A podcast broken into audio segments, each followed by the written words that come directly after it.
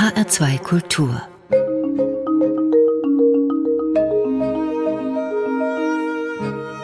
Doppelkopf Heute mit Ria Endres und mit Sylvia Schwab.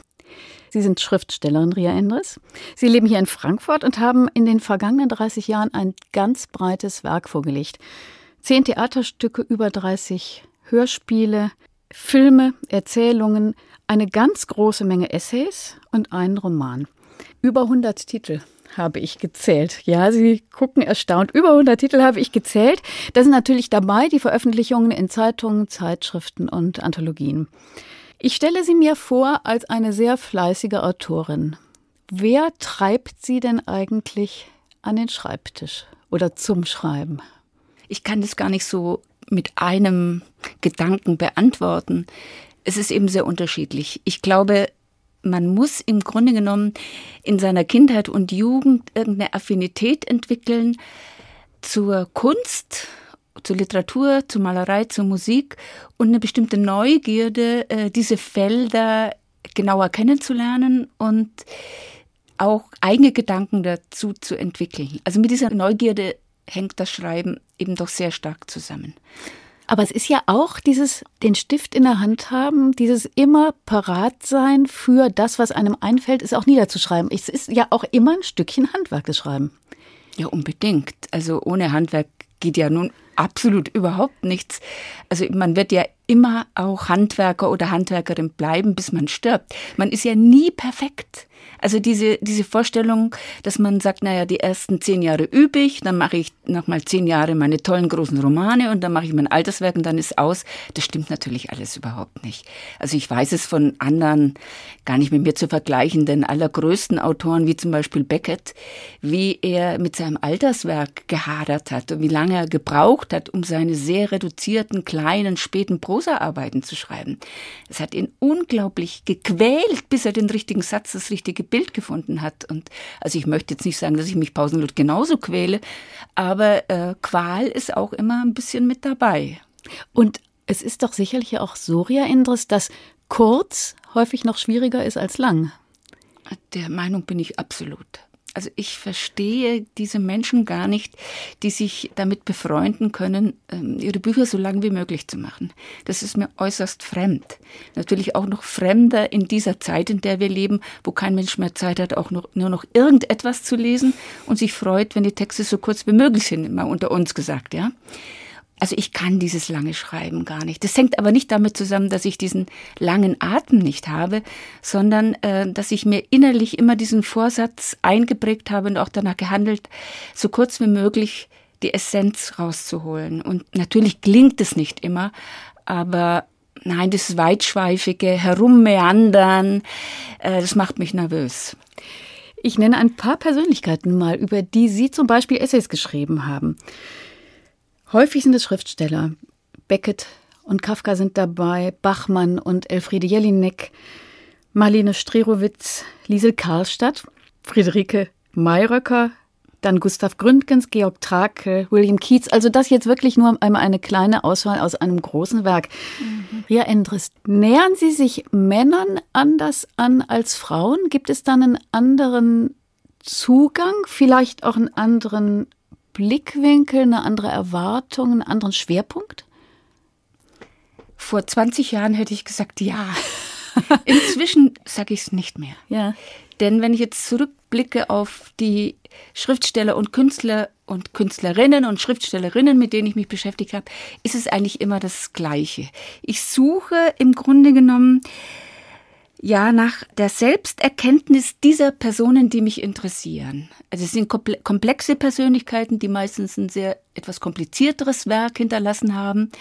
Und da suche ich im Grunde genommen, wie das Schreiben und Leben zusammenhängt, wie die Kunst mit dem Leben zusammenhängt und was sie rausgeholt haben. Natürlich ist diese Komplexität manchmal zum Scheitern verurteilt, bei Männern und Frauen in unterschiedlicher Weise. Und äh, das Thema des Scheiterns zieht sich eigentlich durch meine Arbeit in gewisser Weise immer mit durch. Mhm. Also Leute, die nicht scheitern, mm, interessieren Sie weniger. Die sind, ne, sind nicht so ganz mein Fall, weil, äh, weil es einfach mit dazugehört. Im Sinne so eines Canetti-Satzes, äh, fremd äh, sind wir in unserer Zeit, ja, vorwärts und rückwärts gewandt. Und das geht nicht immer zusammen und bedeutet unglaublich, unglaubliche Brüche und Komplexitäten und auch Traurigkeit und äh, ja auch eben Scheitern. Wenn ich zum Beispiel an so jemanden denke, äh, wie die harmlos, auf den ersten Blick harmlos aussehende Liesel Karlstadt, die so wunderbar mit Karl Valentin zusammengearbeitet hat. Sehr spät kam raus, dass sie die Texte mit auf der Bühne mit ihm gemacht hat, also auch in anderer Weise kreativ war, als man sich vorher vorgestellt hat. Nicht nur gespielt, sondern auch geschrieben, die dann aber äh, sehr, sehr, sehr äh, traurig wurde und auch einen Selbstmordversuch gemacht hat, in die Isar gesprungen ist, sehr, sehr mhm. krank wurde auf der Bühne hat es natürlich niemand gesehen, aber sie kam mit diesem Spielen und Leben, auch im Zusammenhang mit ihrem Bühnenpartner, der zugleich ihr Lebenspartner war, einfach nicht mhm. zurecht. Also sie war einerseits eine erfolgreiche und auf der anderen Seite eine scheiternde. Und das ja. ist ja bei, wie Sie sagten es ja selber eben schon, mir fielen gerade noch mal Kafka und Ingeborg Bachmann ein. Die scheinen ja so etwas zu sein wie ja die Außenpfosten ihres eigenen Werkes. Wie kann man aber denn eigentlich selber schreiben mit so großen Vorbildern? Oder ist Vorbildern jetzt das falsche Wort? Ja, Vorbilder im eigentlichen Sinne nicht, aber im Laufe des meines Lebens sind eben diese auf großartige Weise scheiternden oder nicht scheiternden zu meiner Karte der Literatur und Kunst äh, dazugekommen und äh, diese Kartografie, die ich angelegt habe, die ist eben eine hochdifferenzierte. Und selbstverständlich habe ich mich mit ihnen in unterschiedlicher Weise gemessen, wohl wissend, dass mir bestimmte Dinge nie so gelingen können. Literatur ist das eine Feld, aus dem Sie Ihre Schreibanstöße holen, Ria Endres. Das zweite Feld ist die Malerei. Sie haben zwei hübsche kleine Bändchen veröffentlicht über die Dame mit dem Einhorn und ein zweites Bändchen über Jacopo Tintoretto und Venedig. Was ist es denn in der Kunst, was Sie anstößt? Ist es die Farbe, das Licht, die Stimmung, die Figur? Mit der Malerei ist es was ganz Besonderes. Also die Malerei hat mich immer besonders überrascht, weil die sozusagen nicht zu meinem Arbeitsbereich gehört hat. Das war sozusagen der Luxus. Ich habe viele Kunstreisen gemacht durch Italien und so weiter und fand es immer ganz großartig, Bilder anzugucken und nie über sie zu schreiben. Das hat mir sehr, sehr gut gefallen. Also das war Erholung. In gewisser Weise schon, aber so ein innerer Reichtum ja. ist da entstanden nur durch das Sehen. Und dann gab es eben so manche Reisen, die ich gemacht habe, die mich umgedreht haben. Als ich zum Beispiel eine meiner Paris-Reisen gemacht habe und völlig andere Dinge im Kopf hatte, die moderne Welt, die Avantgarde, alles Mögliche betrachten wollte, ins Theater ging, bin ich, weil es so geregnet hat, zufällig in ein Mittelaltermuseum geraten, das Musée de Cluny in der Nähe von der Sorbonne und äh, bin dann eigentlich durch Zufall in einen Raum geraten, in eine Rotonde, wo eben diese sechs wunderbaren äh, Wandteppiche, Tapisserien könnte man auch sagen, äh, an der Wand hingen. Und es hat mich einfach umgeschlagen. Es war einfach so eine, war einfach so eine Schönheit in der Darstellung einer Frau, einer mittelalterlichen Person, umgeben von Löwe und Einhorn und Tieren und einem wahnsinnig ausgearbeiteten, klein detaillierten Garten. In diesem Garten gibt es keinen Schatten, es gibt nur überall diese mittelalterlichen, hellen, klaren Farben. Und äh, die Schönheit dieser Teppiche, die hat mich einfach so fasziniert, dass ich mir gedacht habe, jetzt möchte ich aber wirklich was genaueres darüber wissen, weil ich sehr wenig wusste. Und dann bin ich dieser Teppichgeschichte nachgegangen. Ja, habe dann einfach einen Text über diese Teppiche verfasst. Und es war auch sehr schön, dass ich, als ich am Ende war, plötzlich festgestellt habe, diese mittelalterlichen Teppiche, die sind also erstmal so weit weg. Also weiter weg geht's ja schon gar nicht. Was habe ich eigentlich damit zu tun? Und dann plötzlich gemerkt habe, ich habe doch was damit zu tun, weil diese Dame mit dem Einhorn, die dort darauf abgebildet ist, gestickt ist, das ist eben die Frau, die aus dem Mittelalter in die Renaissance rüberwinkt und ihr, äh, man könnte sagen, eine bestimmte Art von Selbstbewusstsein entwickelt hat, indem sie ihre fünf Sinne, Sinne kultiviert. Das ist auch ein Thema dieser Teppiche. Und das ist natürlich wundervoll. Ja, und dann eine andere Säule, auf der ihr Werk steht, das ist die Musik. Und das führt uns nämlich auch schon zu der ersten Musik, die wir jetzt hören. nämlich in die Barockzeit. Sie haben sich ein Stück von Bach ausgesucht, gespielt von Julia Fischer. Wie kamen Sie denn auf dieses Stück und was hat das für eine Bedeutung für Sie? Ja, das geht jetzt ganz weit zurück in meine Kindheit, in mein voralpenländisches Dorf. Auf das wir nachher dann noch ja, wo ich sehr kommen, ja? eingeschlossen war, aber einen Großvater hatte, der einfach ein Musiknarr war und mir sehr früh Geigenunterricht gegeben hat. Und wir haben sehr viel Radio gehört und auch natürlich Bach war durchaus Musik meiner Kindheit, wenngleich auch nicht diese schweren Solosonaten, die kamen später. Und diese Bachmusik hat mich eigentlich das Leben begleitet, immer wieder in neuen Varianten und man kann also einfach nur sagen, durch Bach kommt der Geist in eine bestimmte Art von reiner Helligkeit, die es sonst nicht gibt, und eben auch die Gefühle. Und was gibt es Schöneres, als so eine grandiose Geigerin wie Julia Fischer zu hören, die äh, Bach so melodiös spielt und zugleich in so einer wahnsinnigen Reinheit mit einer unvorstellbar schönen Violine von Guardagnini. Also mehr geht nicht.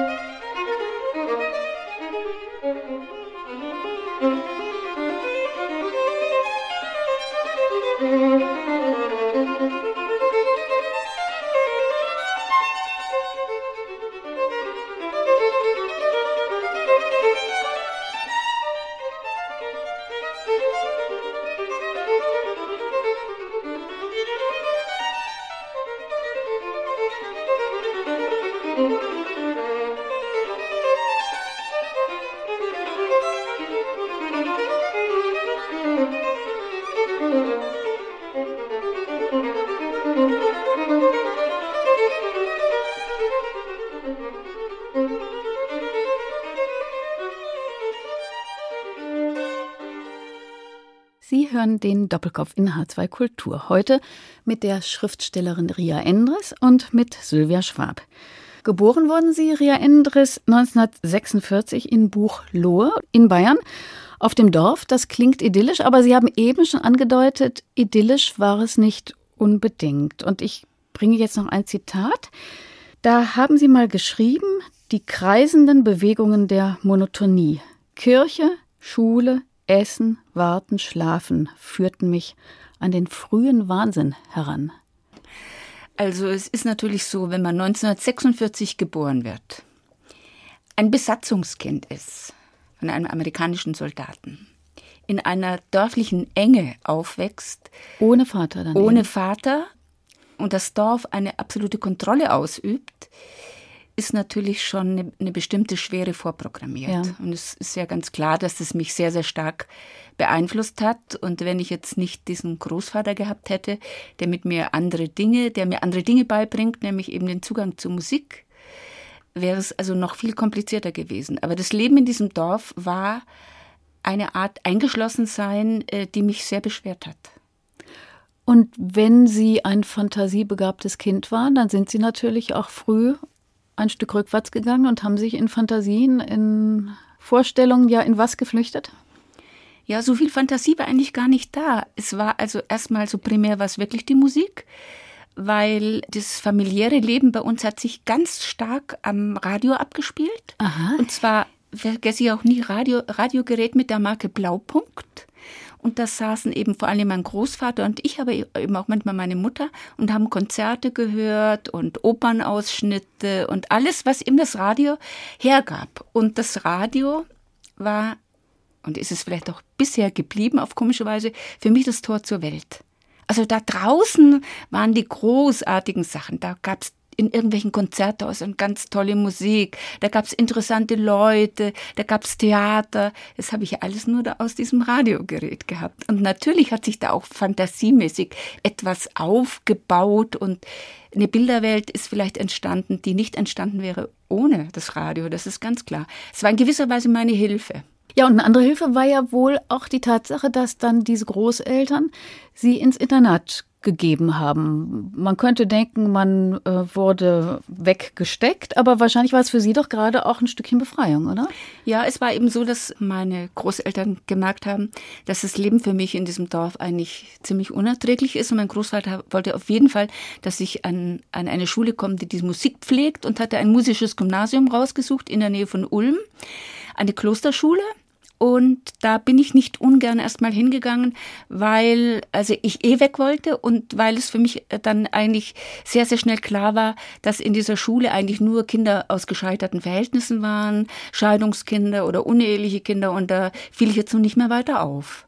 Und äh, das hat mich ein kleines Stückchen auch befreit. Aber Sie Na, haben gesagt, eh zuerst. Und das heißt, später hat ja, sich das natürlich auch Natürlich ist, ist mhm. das Eingeschlossene, hat sich ja. jetzt nur quasi in einen anderen Raum rein transformiert. Natürlich war es ein anderes Eingeschlossensein als in diesem Dorf, aber ein Eingeschlossensein war es natürlich. Es war ein wunderbares Barockkloster mit wunder, wunderschönen Kirche, mit einer Bibliothek, mit der Begeisterung für die Kunst, für die Literatur, fürs Theater, für die Musik, aber es war alles hinter Mauern. Mhm. Man kam einfach nicht raus. Also ich fuhr zwei oder dreimal im Jahr nach Hause. Es war schon ein sehr stark identifiziertes Leben dort in dieser Schule. Und natürlich hätte ich niemals so viel gelernt, wenn ich dort nicht so eingeschlossen gewesen wäre. Das muss man natürlich auch wieder sagen. Ria Endres ist Doppelkopf-Studiogast in H2 Kultur. Und da haben Sie ja dann in diesem Internat Ria Endres auch die Literatur entdeckt. Ja, unbedingt, denn in meinem Elternhaus gab es kaum Literatur. Es gab zwar die Bibel und ein paar kleinere Bücher, äh, hätte natürlich ein paar Kinderbücher, aber Literatur gab es in dem Sinn nicht. Und die Literatur, die ist für mich einfach äh, ein Kostüm geworden, was sich immer weiter ausgebreitet hat, wurde einfach immer mehr, was, was ich grandios fand, wovon ich natürlich nicht die allergeringste Ahnung hatte. Und wir hatten einen sehr guten Deutschunterricht möchte ich natürlich auch nicht missen. Und eine Riesenbibliothek, hatte ich ja vorhin schon gesagt, und eine Theatergruppe, wo man Stücke aufgeführt hat, natürlich ganz bescheiden, aber immerhin. Und so hat sich das Feld der Literatur, wurde immer reicher und, und bildhafter und auch differenzierter. Ja, und da haben Sie auch Texte entdeckt, von denen man denken könnte, Sie haben jetzt mit Klosterschule eigentlich gar nichts zu tun. Das war nämlich zum Beispiel Warten auf Godot von Beckett. Ne? Ja, also da bin ich natürlich auch nach wie vor sehr dankbar, dass wir eine Deutschlehrerin hatten, eine Klosterschwester, die eines Tages mit einem Heftchen, 1962 war das, in die Deutschstunde kam und Warten auf Godot in, die, in der Luft geschwenkt hat. Und es sollten wir nun lesen, dieses Buch, und wir hatten natürlich nicht die allergeringste Lust. Und sie hat uns da aber so reingeführt und mit der Zeit haben wir eben doch festgestellt, äh, dass diese, äh, dieser Theatertext, der scheinbar überhaupt nichts mit uns zu tun hatte, also fremder geht nicht, dann doch plötzlich sehr zentral mit uns was zu tun hatte, weil es um das berühmte und etwas traurige Phänomen des Wartens ging, was wir ja auch alle jeden Tag erfahren haben, was Warten heißt. Also warten auf das Essen, warten auf die Ferien, warten auf die Briefe und so weiter. Warten, warten auf, die, warten auf das Abitur. Aufs Erwachsenwerden? Aufs, aufs Rauskommen? Mhm. Ja, aufs Rauskommen. Auf jeden Fall aufs Rauskommen. Es gab ja immer wieder dann die Versuche, über die Mauer zu steigen. Ich bin ja auch mal mit einer Freundin über die Klostermauer gestiegen, aber wir wussten gar nicht, was wir draußen machen sollten. Wir wollten dann nach Ulm, das haben wir gar nicht geschafft. Dann sind wir wieder zurück. Also kuriose Geschichten, aber man wollte das Warten sprengen. Mhm. Und dieses Warten hat uns Beckett so gut vorgeführt, dass da für mich so eine geheime Leidenschaft entstanden ist, diesem Warten, das der Schriftsteller so grandios geschildert hat, diesem Schriftsteller auch nochmal weiter nachzugehen. Und das hat sich ja dann auch tatsächlich bewahrheitet, dass ich da sehr, sehr, sehr viel äh, mit Beckett äh, zu tun hatte mhm. später und auch drei Bücher veröffentlicht habe. Und äh, mhm. es war schon, schon nochmal ein Exerzitium, wenn man so will. Sie haben ein Hörspiel veröffentlicht, das heißt Reise nach Michigan, wie ich die Stimme meines toten Vaters fand. Mhm. Und Sie haben ja immer erzählt, Herr Endres, Ihr Vater war ein amerikanischer Soldat. Sie haben ihn damals als Kind gar nicht kennengelernt und Sie haben später seine Stimme gefunden. Und das wäre doch schön, wenn Sie das nochmal da erzählen würden. Was ist da passiert? Ja, es war eben so, in meiner dörflichen Enge war das Vaterthema tabu. Und es war ganz klar in unserer Familie, der Vater hat sich nicht um mich gekümmert, man hat ja ihm geschrieben, die Heimatadresse war nämlich bekannt, aber er hat nicht geantwortet. Und der Vater war eben die große Leerstelle. Und in meinem Kopf war immer diese Erkenntnis, da gibt es jemanden in Amerika, der interessiert sich überhaupt nicht für mich. Also interessiere ich mich natürlich auch nicht für ihn. Und das habe ich so abgeklemmt als Thema, mit dem ich nicht weiterkam. Mit dieser Leerstelle, die war nicht besetzt. Und erst als ich dann anfing zu studieren, und ich immer mehr mit Leuten zusammenkam, die die größten Schwierigkeiten hatten auf einer anderen Ebene mit ihren Vätern, die waren nämlich alle Nazis, habe ich natürlich allmählich aufgehorcht und habe mir gedacht, naja, Gott sei Dank, mein Vater war wenigstens kein Nazi, wenn er schon sonst nichts war, aber Nazi war er keiner. Und da allmählich näherte ich mich diesem unbeackerten Vaterfeld an, äh, ich habe viele Versuche gemacht, äh, über das Rote Kreuz und andere Organisationen Kontakt aufzunehmen, aber es ist mir nicht gelungen. Eben erst sehr, sehr spät über einen Zufall. Da gab es eine Organisation, gar nicht weit von hier, der heißt Internationaler Sozialdienst. Und über diesen Dienst habe ich den Vater beziehungsweise den toten Vater entdeckt. Das kann ich jetzt alles gar nicht erzählen, es ist viel zu kompliziert. Ich bin dann, die Familie hat mich eingeladen, es gibt drei Halbgeschwister und ich bin dann nach Michigan gefahren nach Detroit und die holten mich ab und äh, ich hatte natürlich schon sehr viel Vorinformationen gesammelt und wusste, dass mein Vater Barsänger gewesen war und leider Gottes eben sehr früh gestorben ist, 1955, als 37-jähriger, doch noch sehr junger Mann. Eigentlich auch eine tragische Geschichte. Und ja, die Geschwister, die haben mir sehr viel erzählt. Und eines Morgens bin ich da die Treppe runtergekommen in diesem Haus, wo einer meiner Brüder gewohnt hat. Und dann dachte ich mir, du lieber Himmel, was denn das für eine komische Stimme? Kenne ich ja gar nicht. Oh, nee, also Quatsch. Nee, Frank Sinatra ist es nicht, das kann ja gar nicht wahr sein. Wer ist denn das? Und plötzlich, mitten auf der Treppe, äh, trifft mich fast der Schlag und denke ich mir, nein, das gibt's nicht. Das, das muss die Stimme meines Vaters sein. Das ist die Stimme. Und das ist natürlich äh, so enorm bewegend und so irre dass mich das natürlich den ganzen Aufenthalt über, wo ich da bei diesen Geschwistern war, sehr äh, beschäftigt hat. Und wir haben auch die ganze Zeit dann über die Stimme des Vaters gehört. Die war da in diesem Haus präsent. Auf, auf Schallplatte? Ja, oder? Äh, ja die, die, die, haben dann die Schallplatte auf CD mhm. übernommen gehabt und haben wir diese anderen Lieder eben auch gehört. Und das hat mir einen so unglaublichen Schub auch gegeben in meinem Leben, dass ich jetzt plötzlich zu einer inneren Erkenntnis gekommen bin, wie ich meine Autobiografie anders sehe und bearbeiten kann. Denn es ist ja das Thema, was noch ansteht. Mhm. Da bin ich ja noch nicht rein, weil ich auch bestimmte Themen nicht lösen konnte. Und jetzt, also in neuerer Zeit, äh, weiß ich da mehr und habe andere Fluchtlinien der Erkenntnis und des Schreibens und es wird sicher darüber was von mir geschrieben werden. Also, Musik hat der Großvater gemacht, der Vater hat Musik gemacht und wir machen jetzt noch einmal Musik, Ria Endres. Und zwar haben sie sich Peter Schreier ausgesucht mit einem Lied aus der schönen Müllerin von Franz Schubert. Und der Titel dieses Liedes, der hat mich ein bisschen erstaunt. Die böse Farbe. Dieses Lied führt nochmal direkt zurück in meine Klosterschule, in meine Internatszeit, wo das Kunstlied ganz offensiv bearbeitet wurde. Natürlich auch Schubert, Winterreise und Schöne Müllerin.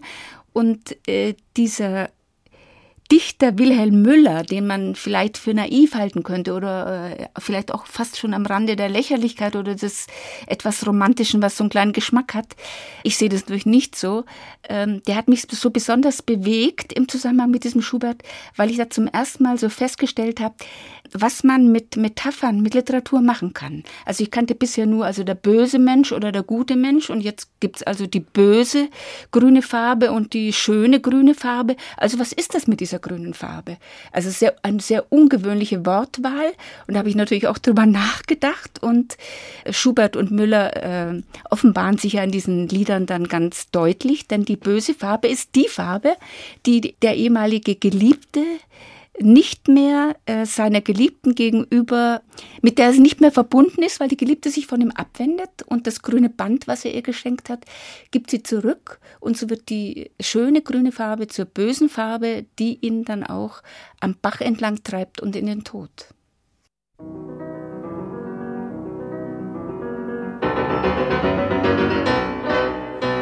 Ich möchte ziehen in die Welt hinaus, hinaus in die weite Welt. Wenn's nur so grün, so grün nicht wär, da draußen in Wald und Feld. Ich möchte die grünen Blätter all pflücken von jedem Zweig. Ich möchte die grünen Gräser all weinen ganz totenbleich, weinen ganz totenbleich. Ach grün, du böse Farbe, du, was siehst mich immer an, so stolz, so keck, so schadenfroh, mich armen, armen, weisen Mann. Ich möchte liegen vor ihrer Tür im Sturm und Regen und Schnee und singen ganz leise bei Tag und Nacht das eine Wörtchen Ade, das eine Wörtchen Ade. Wolch wenn im Wald das sagt und schallt, so klingt ihr Fensterlein schaut sie auch nach mir nicht aus, darf ich doch schauen hinein. O binde von der Stirn dir ab das grüne, grüne Band, das grüne, grüne Band. Ade, ade, und reiche mir zum Abschied deine Hand. Ade, ade, und reiche mir zum Abschied deine Hand. Zum Abschied deine Hand.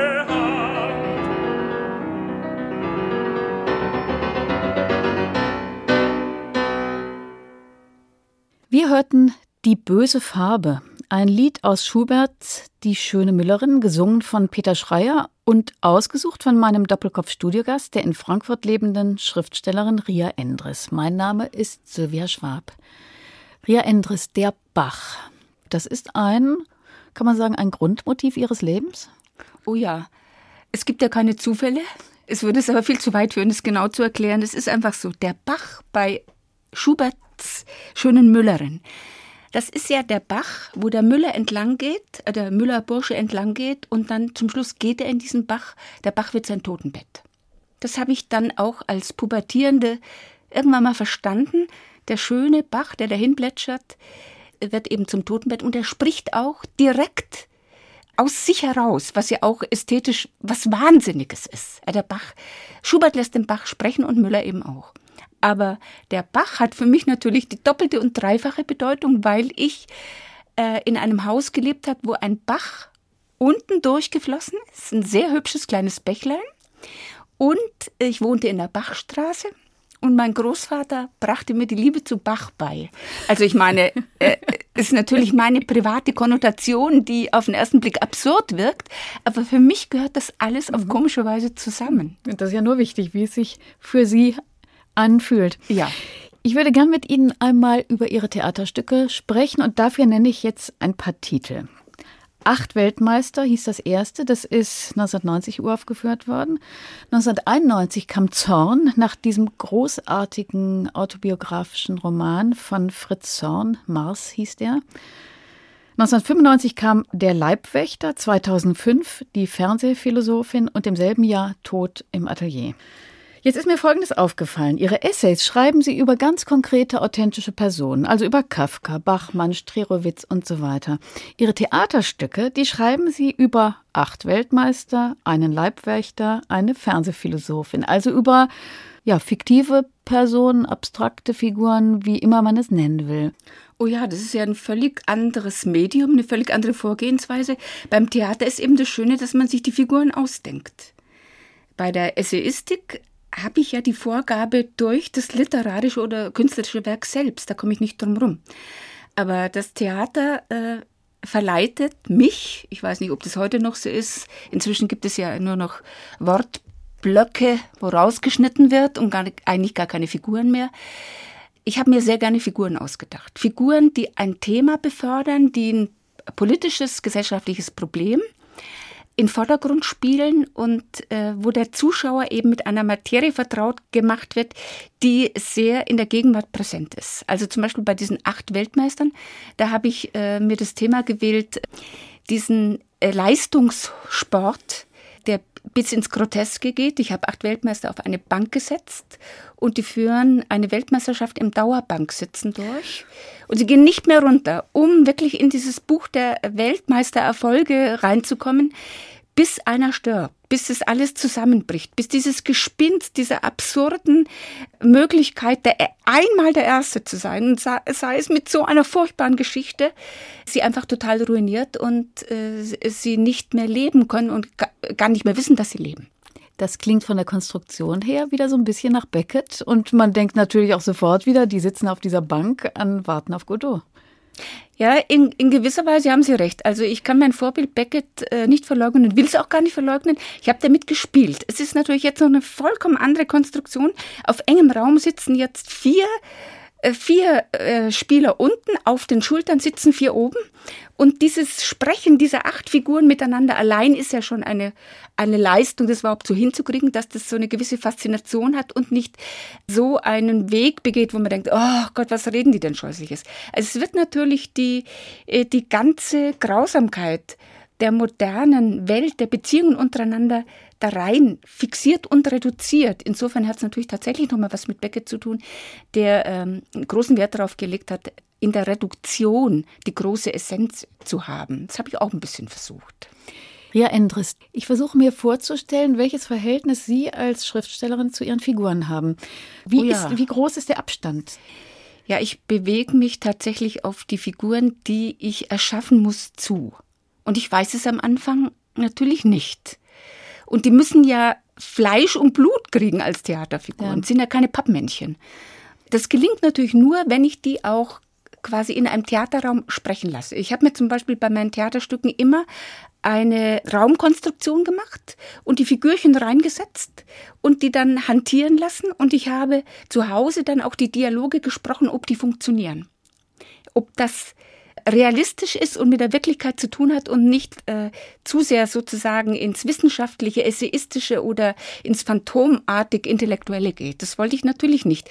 Also die Sprache ist viel konkreter, viel genauer, viel wirklicher. Und was das Stück natürlich unterscheidet, meinetwegen von einem Essay oder überhaupt einem geschriebenen Text, ist der Raum, wie Sie eben sagten, in dem sich diese Figuren bewegen. Jetzt beim Hörspiel ist es ja noch mal anders. Sie haben ja viele Hörspiele geschrieben, Sie haben viele Hörspielpreise bekommen. Und das Besondere ist ja, das Publikum, sage ich jetzt mal, beim Hörspiel kann den Text nicht lesen in einem Buch. Es kann eben auch nicht zurückblättern. Es kann das Stück nicht sehen. Es hört das Stück im Grunde, als sei es ein Blinder im Theater. Dieses Wort Vorstellung, die Vorstellung findet ja aber im Hörspiel im Kopf des Hörers statt. Und es ist ja die Vorstellung auf der Bühne. Einerseits, ich finde dieses doppeldeutige Wort so mhm. schön, ja. Die Vorstellung auf der Bühne und die Vorstellung findet im Kopf statt. Und das ist eigentlich auch sehr schwierig. Ja. Aber das Schöne am Hörspiel ist eben, dass es diese Möglichkeit gibt, dass der Hörer etwas im Kopf entstehen lassen kann, was er nur hört. Und diese akustische Welt, die hat mich ja immer sehr, sehr stark fasziniert von der Musik her allein schon.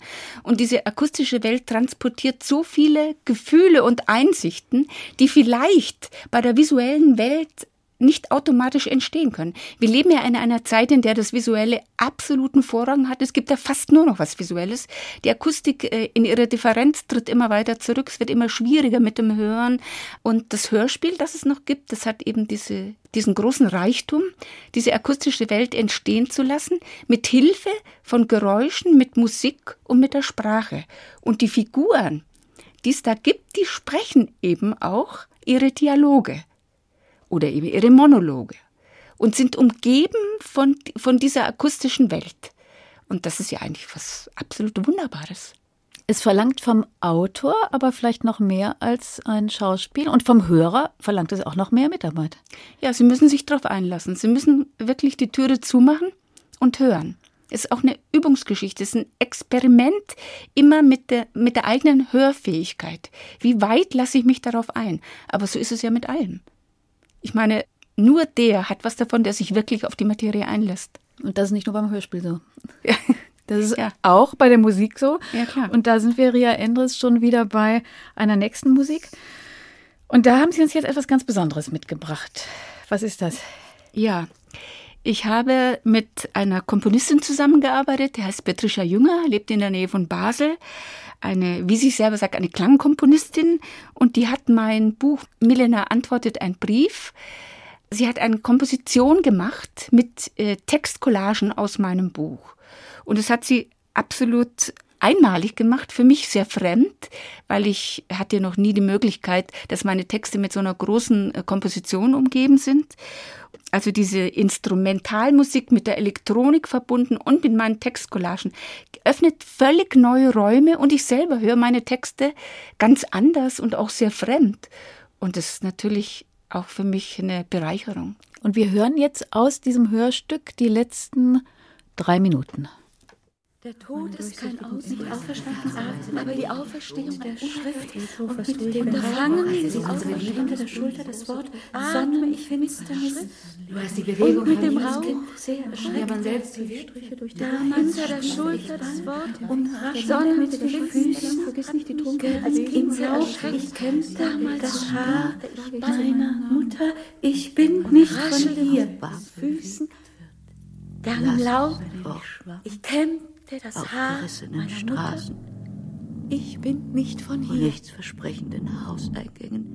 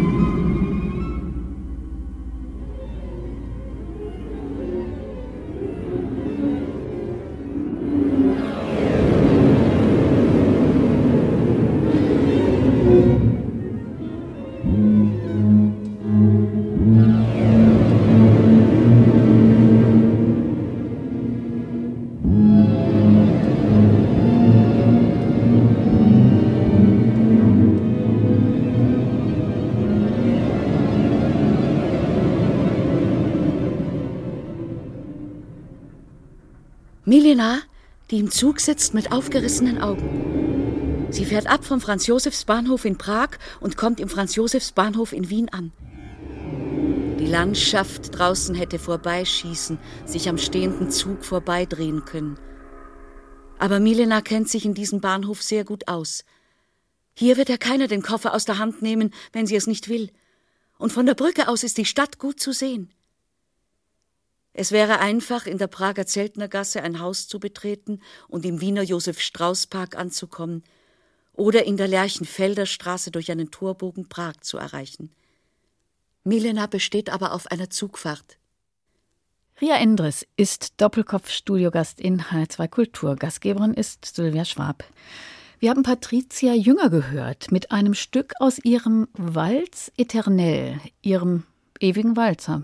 Das ist ein Hörstück mit Texten aus ihrem Prosa-Debüt Ria Endres aus Milena antwortet aus dem Jahr 1982. Über diesen Text haben wir ja noch nicht gesprochen, das tun wir jetzt. Milena antwortet hängt ja mit ihrer Liebe zu Franz Kafka zusammen. Der Text schreibt sich sozusagen an Kafka und seine Freundin Milena Jesenska heran. Von deren Briefwechsel sind ja nur die Briefe von Kafka erhalten. Melenas eben nicht, die sind verschollen. Und Siria Endres haben ja jetzt in diesem Stück Milena antwortet aus Milenas Perspektive geschrieben. Was ist das denn eigentlich? Wir haben eine Zugfahrt gehört, eine Frau, Stimmen. Es ging auch um Tod. Was war das, ein surrealistisches Stück? Ja, das Wort Surrealismus passt vielleicht nicht so ganz. Es ist eben so gewesen, der Ausgangspunkt war eigentlich relativ banal, nachdem ich mich natürlich wie jeder, der sich mit Literatur beschäftigt hat, sehr lange mit Kafka beschäftigt habe, ist mir natürlich auch aufgefallen, dass die Briefe von Kafka an Milena da sind und ihre nicht. Die Idee, das wurde allmählich wie eine Idee fix in meinem Inneren, dass ich mir gedacht habe, wie schön wäre es, zu einem Brief äh, zu entwickeln, natürlich nicht im Sinne eines primitiven Briefes, das ist ja ganz klar, sondern einen imaginären Brief, den sie geschrieben haben könnte. Und da habe ich auch eine ganz einfache Konstruktion gewählt, und zwar eine Zugfahrt von Prag nach Wien und von Wien nach Prag. So heißt der erste Satz meines Buches, aber es wird dann gleich ein bisschen komplizierter, weil es dann heißt Komma und umgekehrt. Milena fährt mit dem Zug von Wien und von Wien nach Prag gleichzeitig. Das weiß ich sicher. Und diese Gleichzeitigkeit, die geht ja eigentlich nicht. Und damit ist eigentlich schon die literarische Spannung da, in der sich dieses Buch bewegt. Es gibt natürlich so ein paar Kleinigkeiten, die mir auch geholfen haben, diese literarische Welt weiter auszuspinnen. Also zum Beispiel, dass es in Prag einen Franz-Josefs-Bahnhof gibt mhm. und in Wien gibt es auch einen Franz-Josefs-Bahnhof. Also die Städte in dieser Habsburger Monarchie, in dieser Aura der Habsburger Monarchie haben eine gewisse Ähnlichkeit. Und so konnte ich dann damit spielen. Natürlich hat die Kafka-Welt für mich eine enorme Rolle gespielt, aber auch die Tatsache, dass Milena Senska die erste Übersetzerin Kafkas war. Äh, in der Strafkolonie hat sie übersetzt, 1919, hat sich also sehr intensiv mit dem Kafka-Werk auch auseinandergesetzt, kannte es sehr gut und ähm, hat dann nach dem Tod Kafkas natürlich ein völlig anderes Leben geführt, wurde sehr politisch und ist ja dann, wie Sie wissen, auf tragische Weise im KZ Ravensbrück auch umgekommen.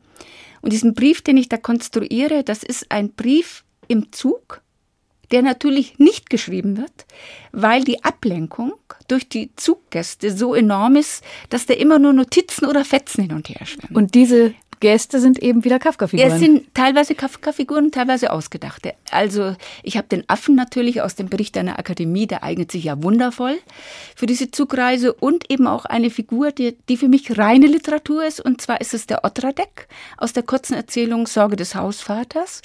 Und diese Figur, die man nie sieht, die aber trotzdem da ist und mit der ständig äh, gespielt wird oder darüber nachgedacht oder an sie Sätze gerichtet, das hat mich ungeheuerlich gereizt. Also diese etwas absurde Zuggesellschaft hat einen vollkommen eigenen Rahmen, lebt da auf dieser Zugreise ihr eigenes, kompliziertes und doch auch teilweise lustiges Leben.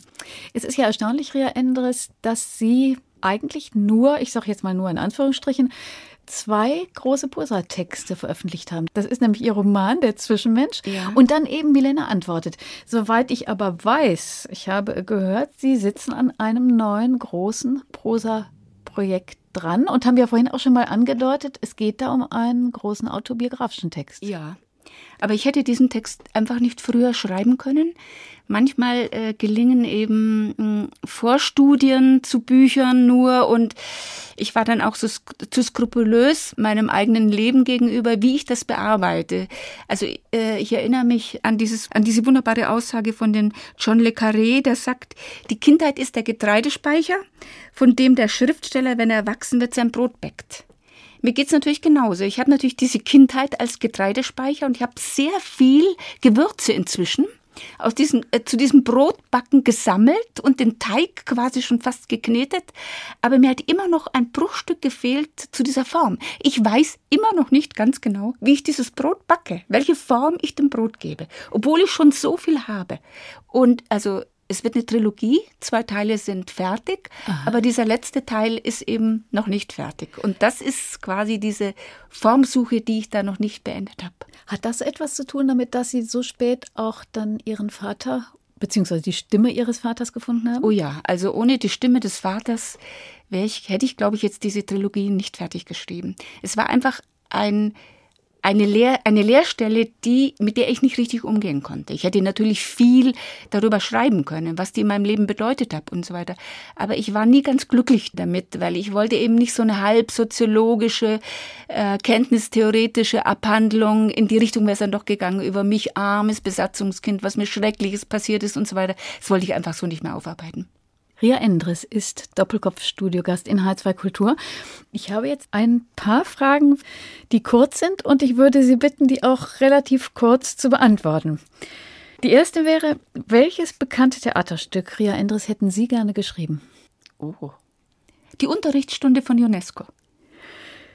Welches Kunstwerk würden Sie gerne besitzen? Ein Bild von Matisse, schwarzes Notizbuch 1919. Wo hängt das? Hier in Wo Frankfurt? hängt das? Nein, das kann ich Ihnen jetzt einfach nicht sagen. Ich weiß nicht, ob das in Nizza hängt. Ich kann es Ihnen nicht sagen. Okay. Welchen Musiker würden Sie gerne kennenlernen, egal ob der noch lebt oder ob er schon gestorben ist? Bob Dylan. Und was würden Sie gerne morgen in der Zeitung über sich selber lesen? Ach, dass ich jemand bin, der gerne schreibt, jenseits des Literaturbetriebs. Als letzte Frage, Ria Endres.